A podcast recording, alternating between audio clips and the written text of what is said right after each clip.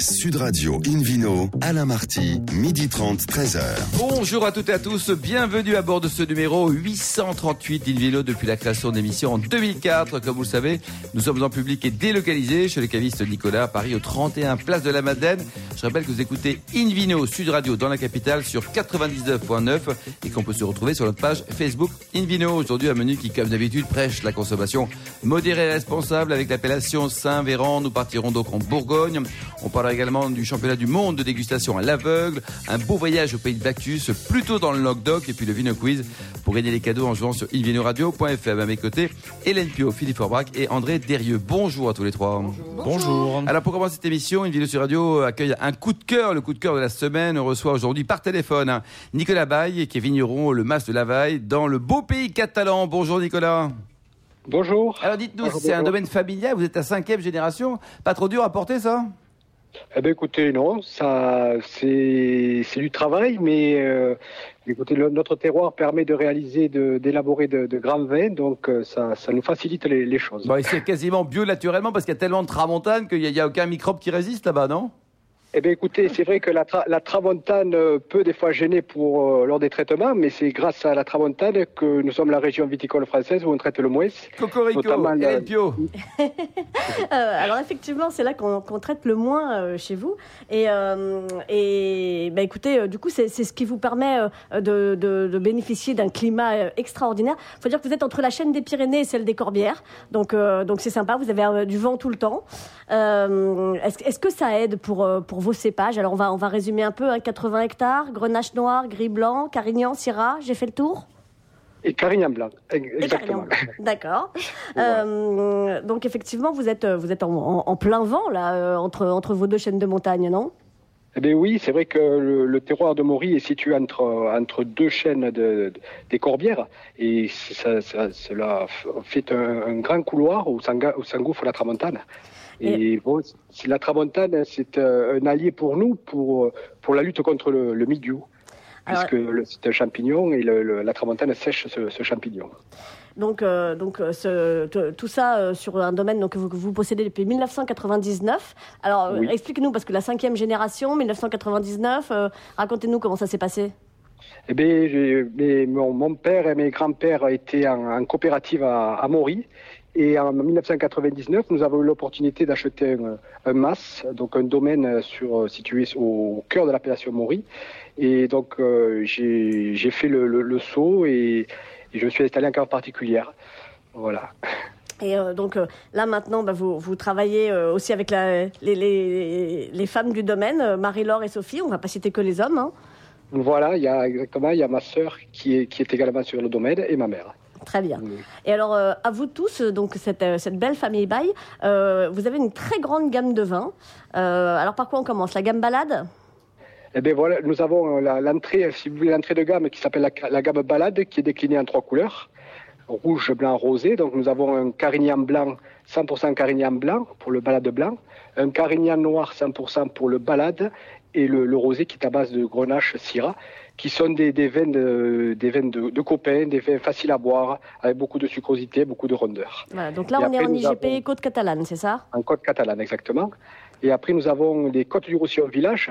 Donc, nous avons le- la cuvée Tradition qui est euh, un assemblage de Syrah, Grenache, Carignan en élevage cuve pour garder vraiment le, le fruit avec de, de jolis tanins euh, soyeux et enrobés.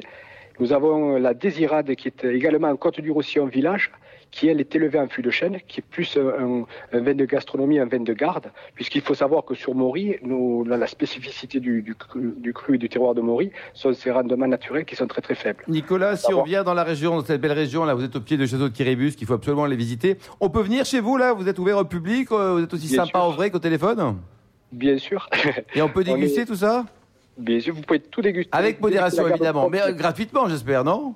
Bien sûr. Bon, c'est bien, ils sont géniaux ces Catalans. Hélène, une dernière question peut-être Euh, oui, eh ben, écoutez, euh, elle concerne le- mon, mon coup de cœur parce qu'on n'a pas eu le temps de parler des Morisec, donc les, les- les deux cuvées euh, Ego et Initial, euh, donc euh, qui, euh, qui reçoivent régulièrement des médailles. hein. Moi, j'ai goûté Ego 2014, qui a été euh, médaille d'or au, au concours Grenache du Monde.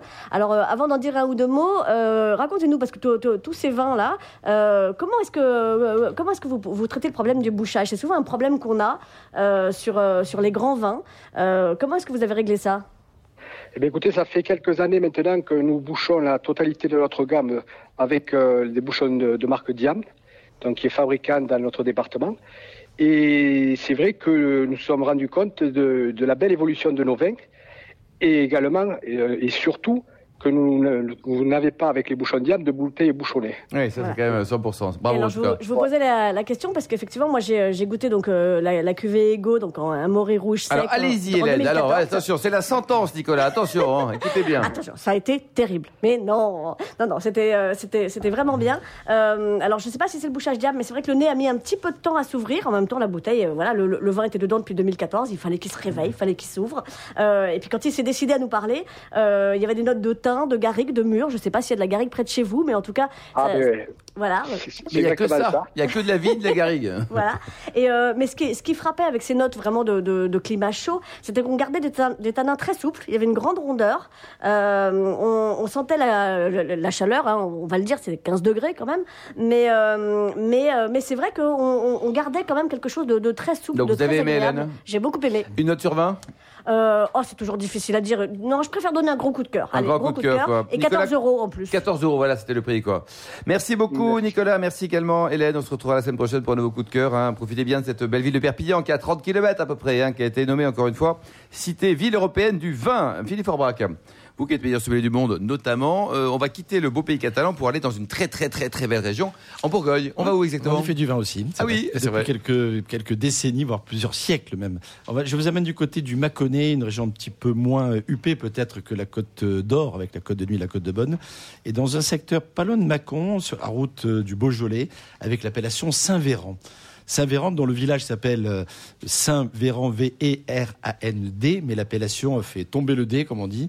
Ils se sont émancipés du D pour pouvoir juste s'appeler Saint-Véran, A-N à la fin.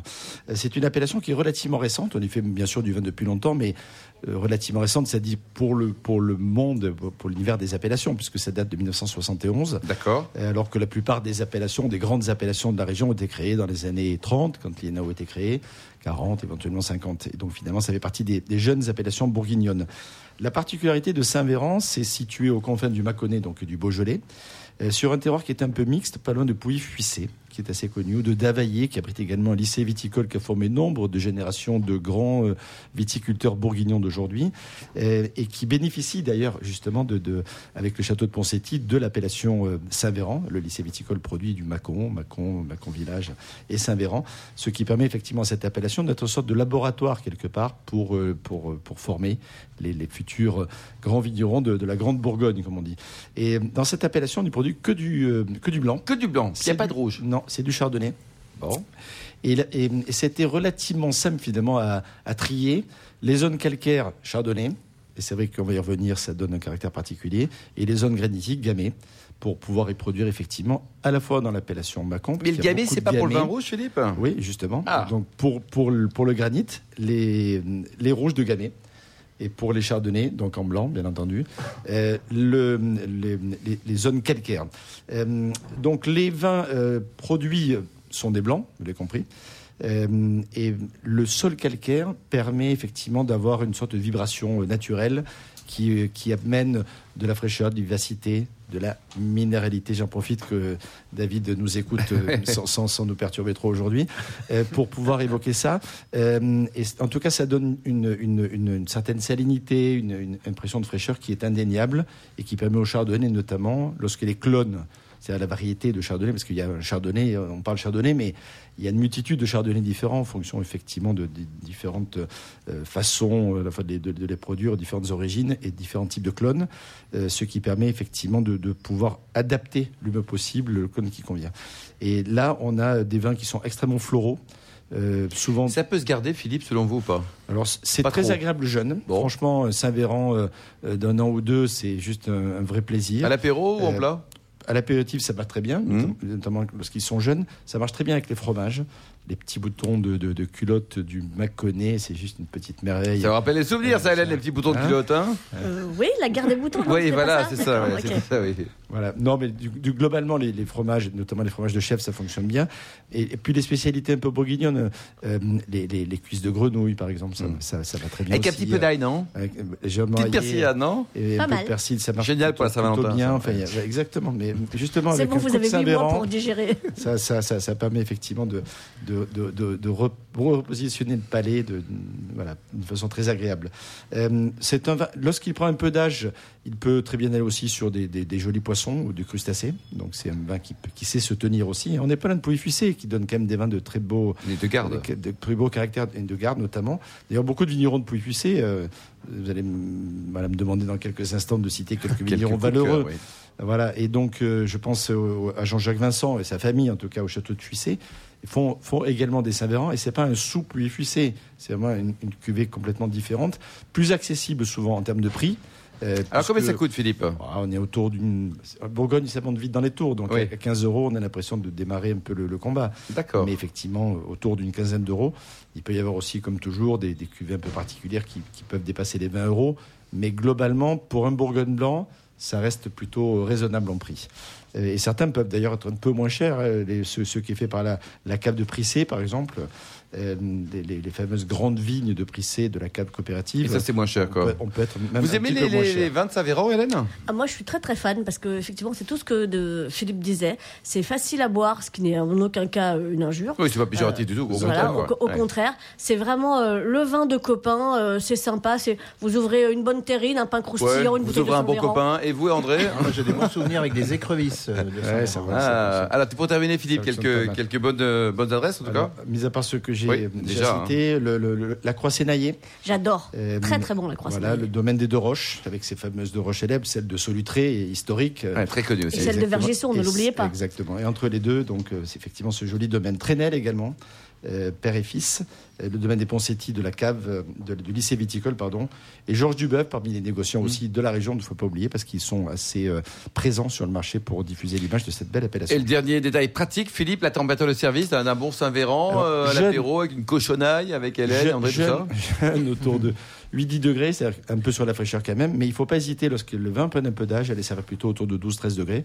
C'est vraiment extrêmement intéressant de goûter des blancs en température de cave. Merci Philippe Aubrac, merci à tous. On se retrouve dans un instant au bar à vin du caviste Nicolas Paris, place de la Madeleine, avec le Vino Quiz. Et ensuite, nous parlerons de dégustation à l'aveugle avec Philippe de Cantelac. Sud Radio Invino, Alain Marty, midi 30, 13h. Retour à la cave Nicolas de la Madeleine à Paris pour cette émission publique et délocalisée avec Philippe Aubrac et le Vino Quiz. Je vous rappelle le principe, vous qui nous suivez régulièrement. Chaque semaine, nous vous posons une question sur le vin et le vainqueur gagne un très beau cadeau, un abonnement d'un an à la revue du vin de France. Rappelez-vous, la semaine dernière, la question était quelle est l'origine du nom de la maison de champagne Jipper Fait-il référence Deux points. Réponse A au nom de famille du propriétaire du domaine. Réponse B une Jeep offerte par un ancien GI américain au domaine après la Seconde Guerre mondiale. Pas mal ça. Euh, réponse C, au Jeeper à bec doré, un oiseau typique de la région qui raffole des grappes de chardonnay. C'est pas Mm. beau, c'est très beau ça. D'où le sujet sur Saint-Véran. quoi. Entre autres. La bonne réponse était B, une Jeep offerte Oh. par les anciens GI américains au domaine après la Seconde Guerre mondiale. Cette semaine, Philippe, Eh bien, quel est le pays vainqueur de l'édition 2018 du championnat du monde de dégustation à l'aveugle? Hein? Réponse A, la Chine. Réponse B, la Belgique. Réponse C, l'Arabie Saoudite. Pour répondre et gagner un an d'abonnement à la revue du vin de France, rendez-vous toute la semaine sur le site invinoradio.fm, rubrique Vino Quiz. Le gagnant sera tiré au sort par les bonnes réponses et gagnera un voyage dans le pays concerné. Voilà, merci beaucoup Philippe Forbach, qui vidéo sur Radio. Retrouvez Hélène Pio, journaliste au magazine Régal, avec un nouvel invité, Philippe de Chantelac, qui est journaliste à la rue d'Anne France, pour nous parler d'un sujet quand même passionnant, le championnat du monde de dégustation à l'aveugle. Bonjour Philippe. Bonjour. Hélène. Tic-tac, tic-tac, nous sommes le 8 juin. Nous, on est très Vous faites bien tranquille. la pendule, C'est le hein. week-end. Sauf qu'il y a des gens qui se disent 4 mois et 4 jours. C'est tout ce qui me reste avant le 12 octobre, la septième édition du championnat du monde de dégustation à l'aveugle. Il y a des gens qui s'affolent partout dans le monde pour ce truc-là. C'est le seul concours mondial de dégustation réservé aux amateurs. Euh, en plus, cette année, c'est une édition d'exception parce qu'elle va se tenir, se tenir au château de Chambord, qui fête son 500e anniversaire. Euh, et pour nous en parler, euh, Philippe de Cantenac, qui travaille à la Revue du Vin de France, puisque c'est la RVF qui organise ce concours. Bonjour Philippe. Bonjour. Alors, euh, 25 pays cette année, plus, moins? À peu près 25, mais euh, la date euh, n'est pas encore close, donc euh, il est possible qu'on ait encore un pays ou deux qui s'inscrivent d'ici. Euh, laquelle pays Qu'est-ce qu'il y a comme pays exotique?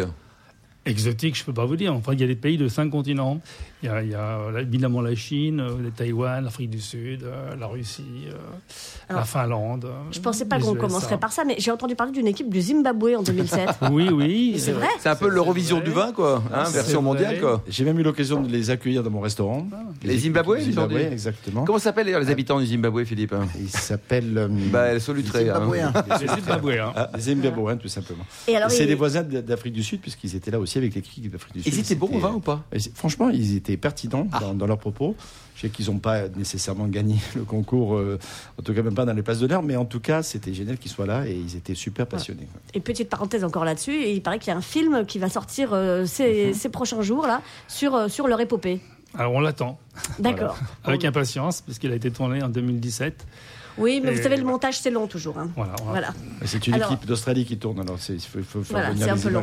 Alors, ce championnat du monde de dégustation à l'aveugle, donc le 12 octobre prochain, euh, qu'est-ce qu'ils vont faire? J'ai entendu euh, parler de 12 vins du monde, 6 blancs, 6 rouges. Euh, qui est-ce qui décide de ces vins déjà c'est commencer? moi.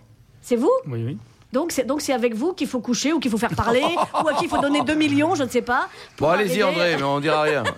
Pour arriver à savoir euh, qui sont les vins sélectionnés. Vous tout seul Ça va être difficile. Quelle responsabilité Oh, Oui, c'est une certaine responsabilité, mais enfin, en même temps, bon, ça va. On arrive à garder un peu le secret.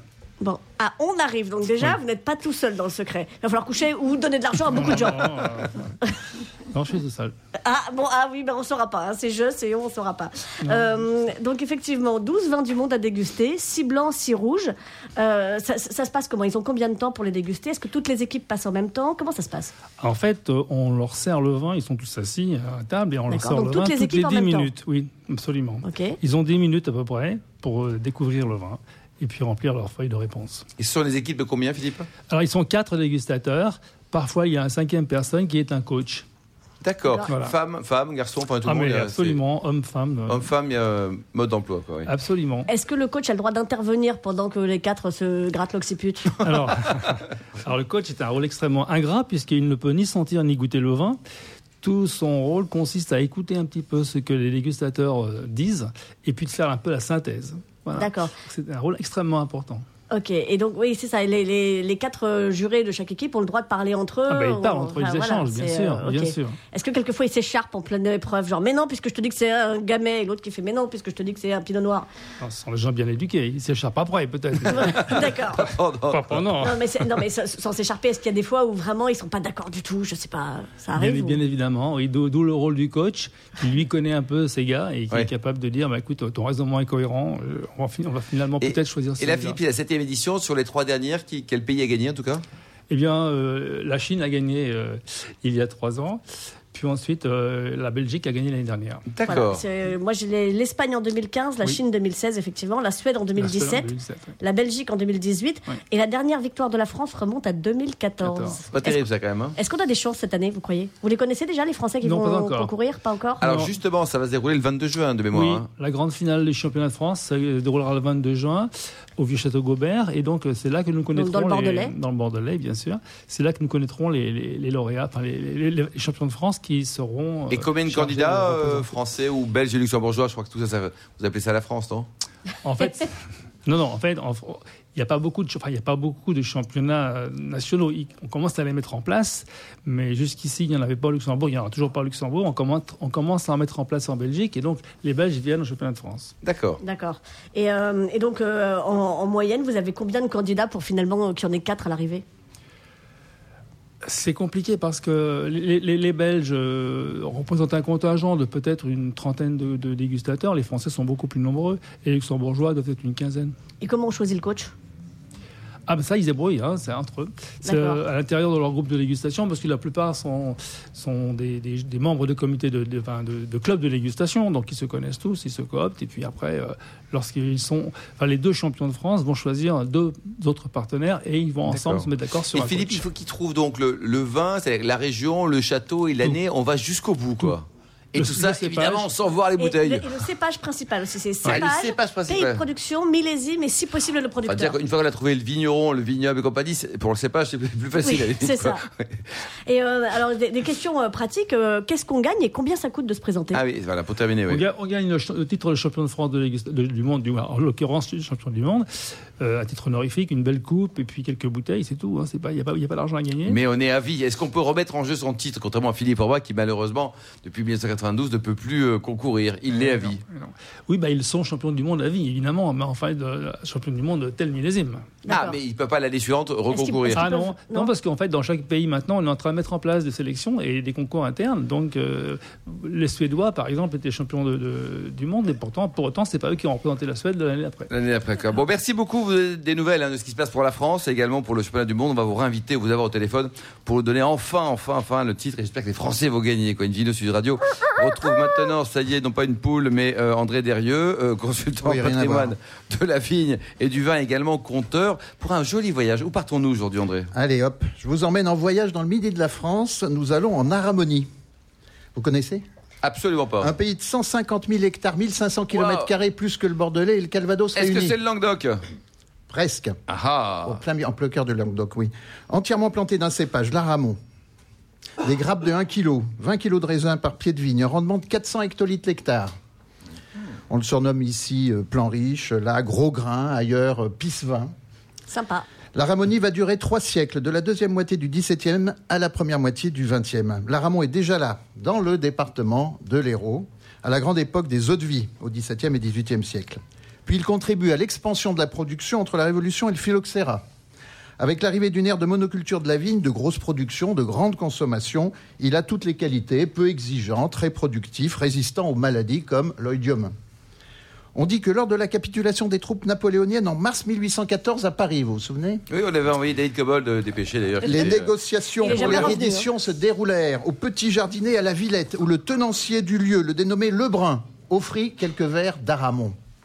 C'est cette tournée qui permit un armistice de 4 heures, permettant à l'évacuation de la capitale par les troupes françaises. D'accord. L'Aramon a littéralement créé la richesse et l'architecture de la Ramonie, notamment du Biterrois, le vignoble de Béziers. On recense 130 châteaux construits durant cette période faste de la viticulture triomphante. Ils ont souvent des histoires formidables. Après le destructeur phylloxéra, l'Aramon s'impose lors de la replantation. Il envahit les vignobles, notamment ceux d'Algérie. Quelle revanche sur le comte Audard, empélographe, qui, dans son traité des cépages les plus estimés, parlait en 1845 de l'Aramon comme d'un cépage méprisable, carrément. En 1890, c'est le cépage le plus répandu de la région méditerranéenne. En 1900, les empélographes Viala et Vermorel le citent comme étant la raison d'être du vignoble du Midi. L'Aramon va accompagner toute l'histoire de France. Il a encouragé les troupes durant la Grande Guerre. Un coup d'Aramon, ça vous remet d'aplomb. Pas mal. C'est Les le vignerons du Midi, génial coup de pub après les révoltes de 1907 et une surproduction qui s'éternise, offrir dès août 14 200 000 hectolitres de vin à l'armée. Celle-ci en commandera 6 millions d'hectolitres en 1916, 12 millions en 1917. La ration du soldat passe de 25 centilitres en 1915 à 75 centilitres en 1917. Le militaire et le civil se battent. En 1916, le Comité national de prévoyance et d'économie diffuse des affiches ordonnant de réserver le vin pour nos poilus. à tel point qu'en quotidien, le populaire s'inquiète juste avant l'armistice quant au ravitaillement des populations civiles. Il va bientôt être aussi difficile de trouver un litre d'aramon qu'il l'est déjà de trouver une livre de macaroni ou un paquet de tabac. Il faut dire que c'est à l'époque où la consommation de vin s'établit aux alentours de 110 litres par habitant, même si c'est du, litre, du vin à 8 ou 9 degrés, un vin léger et éclairé. Mais on ne se rend pas compte de l'importance de l'aramon. Vu son omniprésence, c'était devenu un nom générique pour le vin rouge. Pas question de faire ceinture pour la table et pour l'aramon, écrit Henri Barbus en 1916 dans Le Feu. En temps de paix, on retrouve l'aramon chez Marcel Aimé dans La Jument Verte. Tout le monde dissimulait son émotion, son émotion en buvant un coup d'aramon. Dans le Passe-Muraille en 1941, Théorème, au lieu d'être à son atelier, buvait un verre d'aramon sur un zinc de la rue Colincourt. Alphonse Boudard raconte une tournée des bistrots dans les combattants du petit bonheur qui se passe durant l'occupation. Il s'est juste humecté la dalle au café Niol. Il va poursuivre son bonhomme de chemin à l'Aramon, la tournée de toutes les chapelles. Dans les comparaisons, l'Aramon n'est pas gagnant. Lorsque Julien Gracq confronte dans Lettrine en 1967 la Corse aux Landes, il note, auprès de l'odeur des forêts landaises que pourtant j'aimais déjà, c'est comme si on libérait les éthers subtils d'un grand Bourgogne après avoir débouché une bouteille d'Aramon. Dans les années 60, notamment après le gel de 1956, le midi viticole abandonne l'Aramon au profit des cépages dits améliorateurs. Et aujourd'hui, l'Aramon, c'est seulement 10 000 hectares dans le monde. Bravo André, bravo. On pourrait même presque l'applaudir André. C'est très Allez, très joli on ouais, si. Merci, merci Philippe euh, de Cantac, Hélène Pio et Philippe Orbach. Fin de ce numéro d'Invino Sud Radio. Pour en savoir plus, rendez-vous sur sudradio.fr, invinoradio.fm ou notre page Facebook Invino. On se retrouve demain à 12h30 pour une nouvelle émission, toujours en public et délocalisée chez Nicolas à Paris, le caviste fondé en 1822. D'ici là, excellent déjeuner, restez fidèles à Sud Radio et surtout n'oubliez jamais, respectez la plus grande démodération.